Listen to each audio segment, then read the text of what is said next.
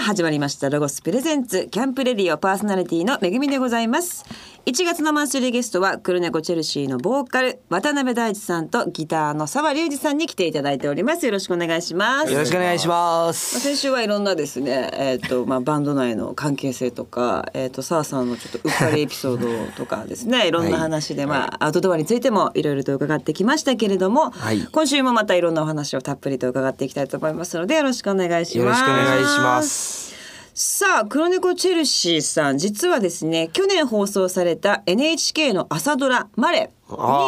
えー、と登場したヒロインのですねマレちゃんの同級生である二木隆がボーカルを務めるバンド「リトルボイスという、まあ、企画でそういうバンドをやられたあということのなんですいや楽しかったですよ。ね。二木さん役だったんですそうですそうです。よね渡辺さんがね。そうです。普段無口なんだけどこっそりそのバンドを組んでロックミュージシャンとしてデビューする夢をこう抱いてる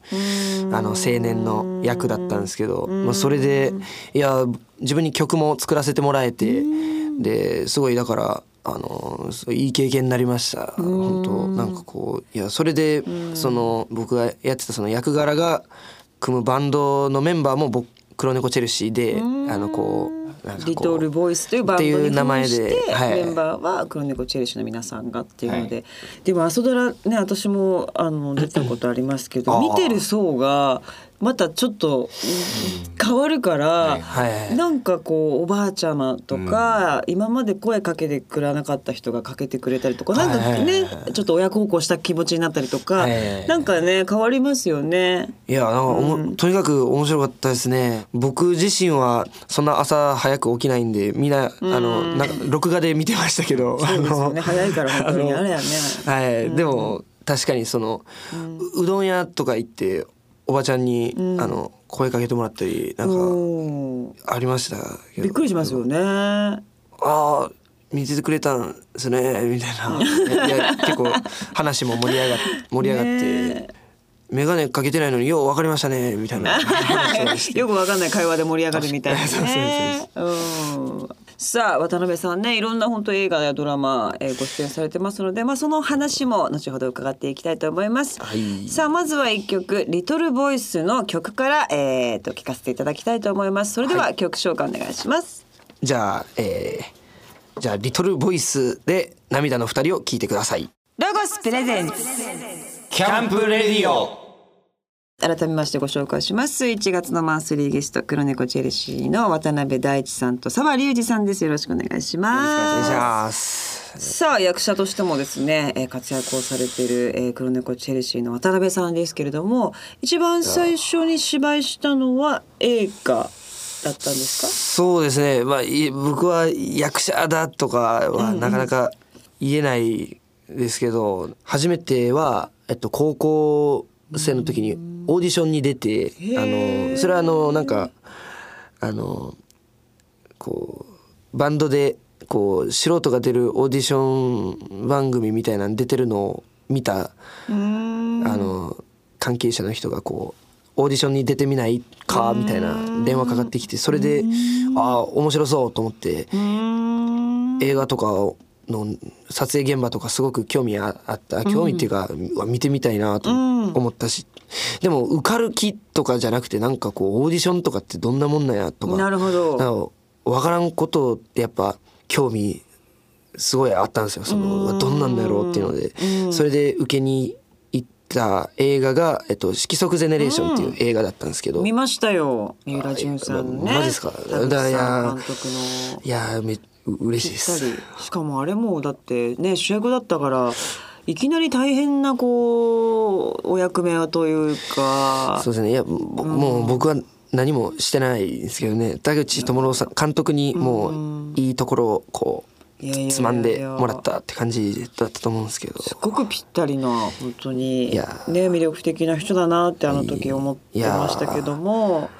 そして澤さんも出てたんですよね。そうなんですよ。ちょい ちょい役でその他のメンバー3人も出てたんですけど、もう撮影がその京都の高校で撮影だったんですけど、体育館で。体育館で、であの文化祭のシーンかな。文化祭でうあの渡辺が歌うっていうシーンなんですけど。でもうもう真夏の京都ってもうめただでさえ暑いじゃないですか。でそこでこう冷房もないですしもうずーっともう何時間も待たされてほんでちょっとだけその本当一瞬のシーンで、あの何回もこうカメラのカット、じゃあ次はこういうカットでとかって撮るじゃないですか。うわこんなことをずっと渡辺はやってんのかと思ってようやらんって思いましたね。偉いなってすすごいね。なって。ああそうか、そういうとこはどうなんですか？撮影って過酷じゃないですか？めちゃめちゃ。朝三三時起きとかねいろいろなんかあって。そういうのはもう平意外と平気ですか？あーそういう点で過酷だなとはあんま感じたことはないですかね。どどうなんですかね。まあもうそういうモードになってんのかもしんしれないですけど、なるほどね。でもでもそれこそその映画撮ってた時にバンドメンバーが撮影にこう来てくれた時、なんていうんですかね。緊張の糸がほぐれたというかかなり安心したのは覚えてます。だからそれまでちょっと違う精神状態というかなんかこう普段の生活から違うところにいるっていう感じがしかもいきなりどっぷりその生活がでバーって始まるね。その生活に慣れてたけど、こうメンバー来てくれると、あなんか俺普段こうやって喋ってたなとかあのなんかそういうのを思い思い出すというかね。あのそういうのを思い出す感じでだから。安心したのを覚えてますけどね。だからそうですね。いやでもやっぱそうやって呼んでいただいてこう面白そうと思ったらあの結構面白そうなもん好きというか面白そうなとこにはどんどん飛び込んでいきたいというか気持ちになってきてまああの一時ちょっとこう勝手にバンドメンバーにこうあの気使ってこういやバンドだけに集中した方がええなってこう2年ぐらいはあのやってなかったりしたんですけどそっから。でも結構なんていうんですかね自分がやりたいと思ったもんに関してはこう呼ばれたもんはあのね。どんどんどんどんややっていくのが自分っぽいなってある時思って今あの楽しんでやれそうなもんに関してはあのこうやらせてもらってる。部分なるほどね。え、澤さんはなんか他にまあミュージシャンはもちろんやりながら、はい。こういうこと新しいことやってみようかなとかっていうのは？そうですね。いやいやなんかいやまあねいろいろともしなんかお話があればね、いや 割それは全然あのそこその辺はね何でもやってみたいなっていう気持ちはあるんですけどね。割と僕らあの面白そうなもん大大好きなあもうなんかなんワクワクしそうなもんにはもうガンガン行く行くんで。ぜひとも何かありましたら皆さんよろしくお願いします。でもあれですよね。監督もしたんですよ。あまあそそうですそうです脚本も書いて。はいそうですそれは多あの彩。ちっちゃい頃から一生死ぬまでに一回映画っていうのを撮りたいってずっと思ってて、である時3年前ぐらいですかね俺もし来年死ぬとしたら今撮らなあかんやんみたいな。ふと急に。ふといやはあ。思ったんですね。そので大学が映画を勉強する大学だったん大学に通ってたんですけど、まあ、それの卒業制作っていうのでまああの映画を。じゃあちょっともうここでまあ自分っていうのをちょっとうん。見てみたいなと思って作りましたね。本当にでもメンバーにあのもう手伝ってというか応援してもらってあの撮影期間とかは開けさせてもらってっていうのは。まあ10日ぐらいで撮ったんですけど、ええはい。過酷な。へえでもまた監督とかやるとね今まで思ったことないというか感じたことがないねいろんなことを思うと思うんですけどそうですね。ねあこういうことなんだっていうのは実際やってみないとわからないねこともきっとあったと思うんですけどもいかがでしたか？やってみて。なんかやっぱ映画を作るとかっていうのはあの歌とかはあの一人で成り立つものというか陶酔できるあのもんだなと思うんですけど映画とかはちょっとそういう部分で全然逆でこう陶酔できないというかあの自分がの脳内でこれがかっ面白いんじゃないかって思ってるものをいかに疑うか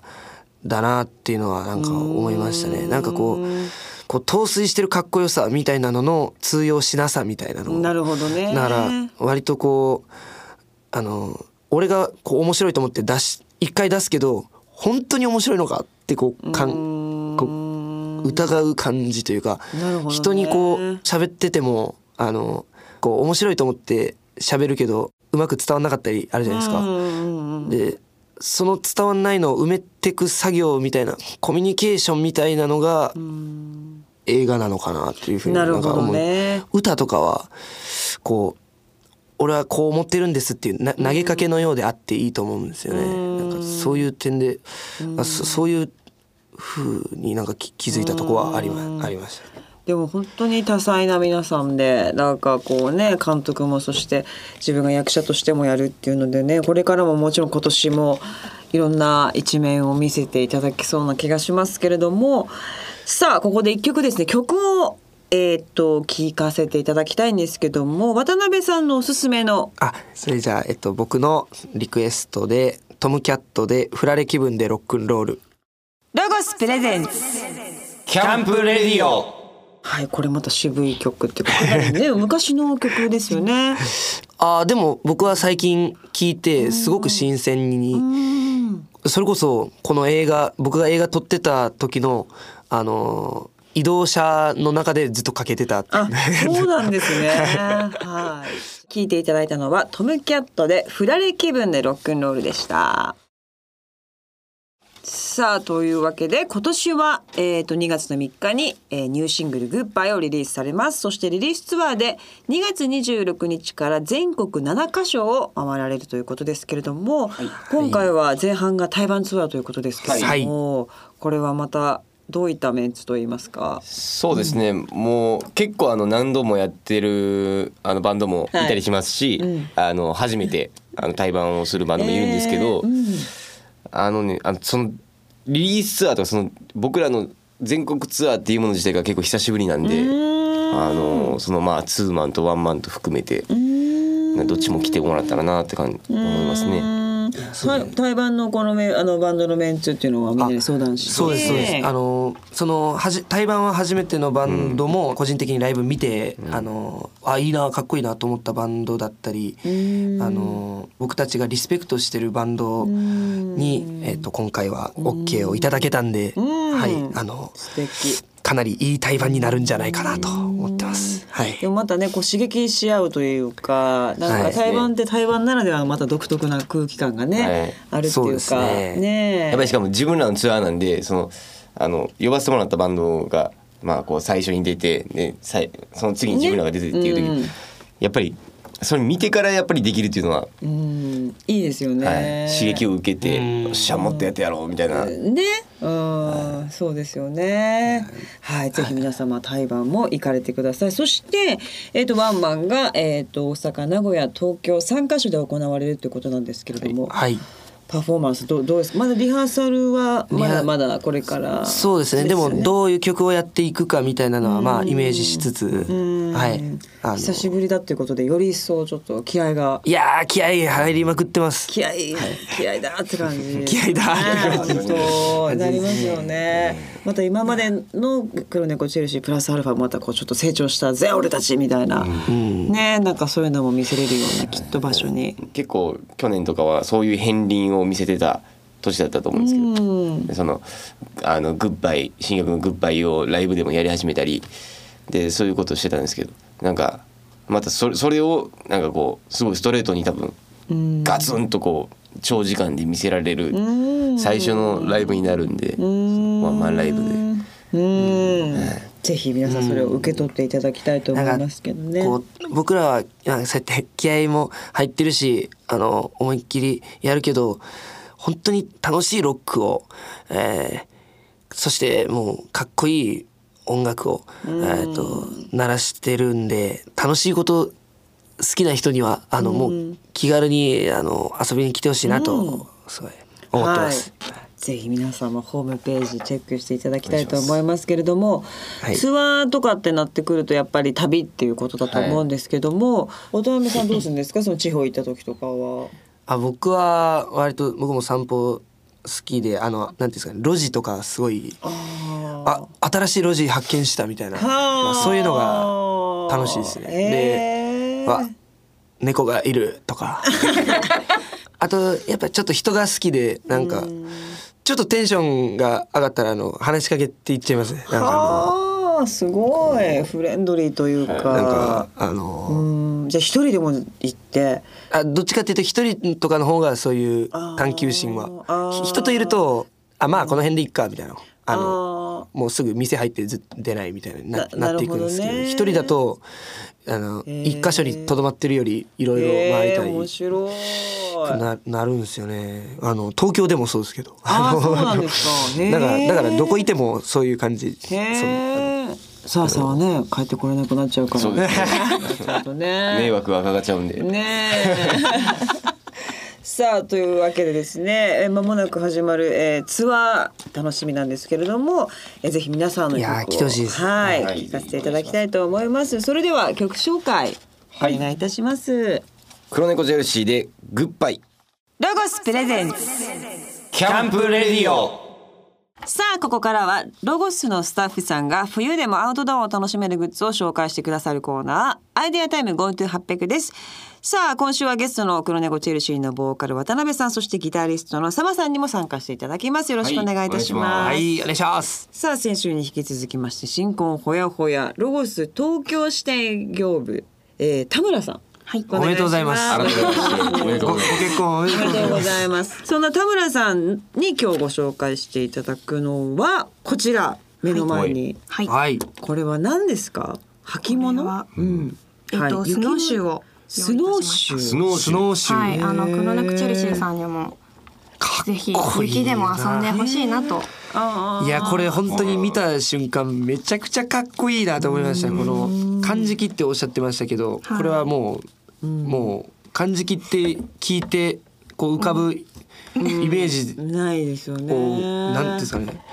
漢字切と呼ぶにはもうかかっこよすぎるぐらいかっこいいですねこれは雪のすごいな遊ぶ時に履くもの？そうですね。あのまあ防水性のある登山靴とか、あのスノボで履くような靴を履いたりしてえー使うことで、まあじゃあその雪の上スを歩ける。ノーボード用のシューズの下に履くってことですあ、か？そうです。そうですあだって結構スノボ用の靴もあれ埋まりますもんね埋まりますね歩きづらいあれ。はあーなるほどね。いむしろこれすごくシンプルはいになったん、なるんですね。こんな確かにそうですねここれぐらいの小さなトゲでそういう効果になるっていうのがむしろすごいですね。ね結構昔の漢字とかはもっとギザギザというかなんていうんですかね。なんか一回見たやつはああ確かに。なんかこんなしかもトゲもななだらかなトゲで。ねえ。そうですえーなんかわらじみたいな形。はい。大きいのと大きいわらじみたいな。大きいのと小さいのと。うん、でアルミでできてるフレームなので軽いのも特いやあそう徴ですね。本当だめっちゃ普通にあねのもっと何気なく持たれてましたけど、はい。はい。そうですよね。俺ここなんかもっとがっつり重そうな。うんね見た目はすごく重いのかなと。沢が持ってるでかい方なんかこれなんかこのまま滑っていけそうな。そうですね滑れますよね。滑れそうなこれなんかスノボの板もうのこれに乗って。これ乗って。これ乗ってあのこれここの部分あトゲを外すともうそのまま滑れちゃう。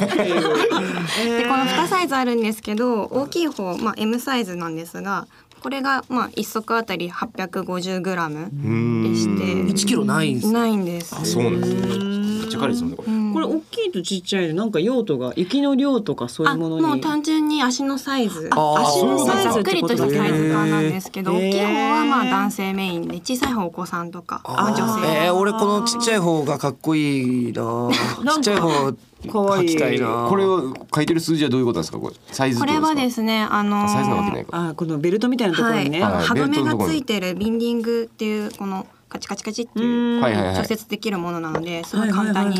できます。はいでこっちの小さいサイズの方はもう紐もついてるので簡単にあの緩めたりとかもできます。でも本当雪国に住んでる人とかは、はい。これいいですよね。一個あったら、犬だって散歩しなきゃいけないしとか、学校行く時とか。ガンガン地元、地元雪積もってますからね。あのじゃあぜひねあの皆さんにお勧めていただきたいと思いますけれども、ちょっと新しい感覚でしたこの感じ。なんかでもすごいかっこいいアイテムだなと思いました。はい、はい。田村さんどうもありがとうございました,、はい今日紹介した商品は番組のホームページでもご覧いただけます。詳しくは http コロンスラッシュスラッシュキャンプレディオ .jp をチェックしてください。さあここで澤さんからアウトドアにぴったりの一曲を選んでいただきましたはい。はい何にしましょうか、カーネーションでサミダレロゴスプレゼンツ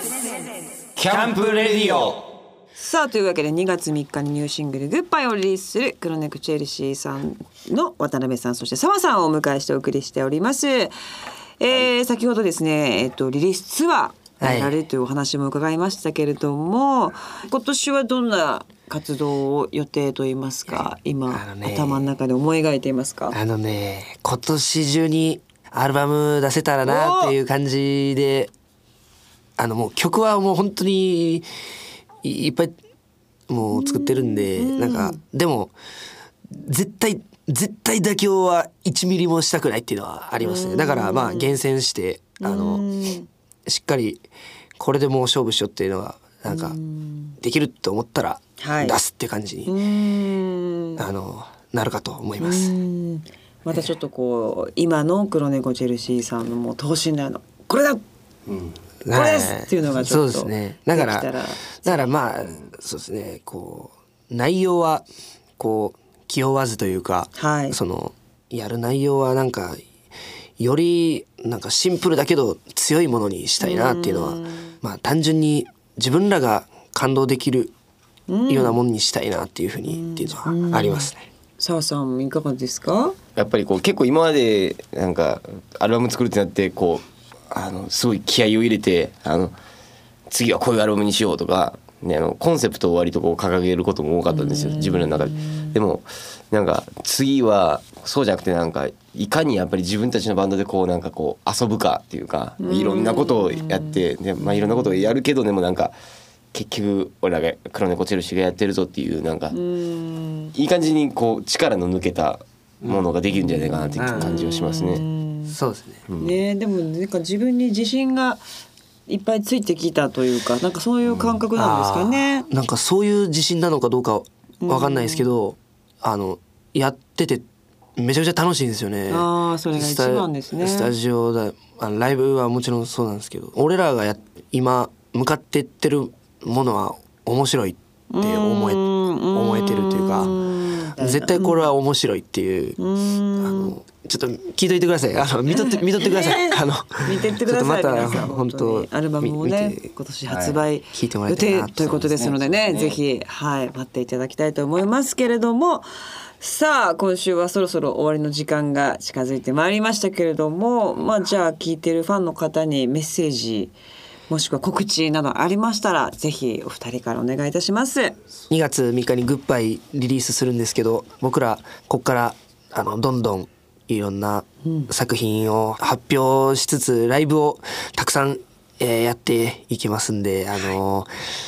まあ気軽に遊びにいつでも来てくれたら嬉しいです。お,、ねはい。お願いします。そしてグッバイの、えー、と初回特定版にはミュージックビデオライブダイジェストなど特典映像がついているということですので、はい。こちらもあぜひ。そうだそうだ。それ仕様がめちゃくちゃもう僕大ファンのあの MV の監督の竹内さんっていう竹内哲郎さんっていう方にはい。撮っていただいたり、あの写真も僕はもう写真集もう死ぬほど読み漁った早内正文さんっていう方にジャケット撮ってもらえーって、祖父江慎さんっていうデザイナーの人に、あのもう大あのそういうはい、はい。あのデザインしてもらったんえですけどすごい仕様も素晴らしいものにしていただいたんでこれはちょっと手,、えー。手に取って見て見てみてもらいたいなと思います。見たい、ぜひ皆様チェックしていただきたいと思います、はい。そして、えっと先ほども言いましたけれどもグッバイリリースツアーも予定されています、えー2月26日金曜日神戸太陽と虎を皮切りに7都市で開催されます。前半4カ所は対バンそして後半は、えー大阪名古屋東京でワンマンライブをされるということでございます、はい。詳しくは公式ホームページチェックしてください。http コロンスラッシュスラッシュ www. 黒猫チェルシー .jp 黒猫チェルシーさんのホームページをチェックしていただきたいと思います。さあというわけで1月のゲスト黒猫チェルシーさんから渡辺大地さんと澤隆二さんでしたどうもありがとうございましたありがとうございました。ここでロゴスからの耳寄りのお知らせです。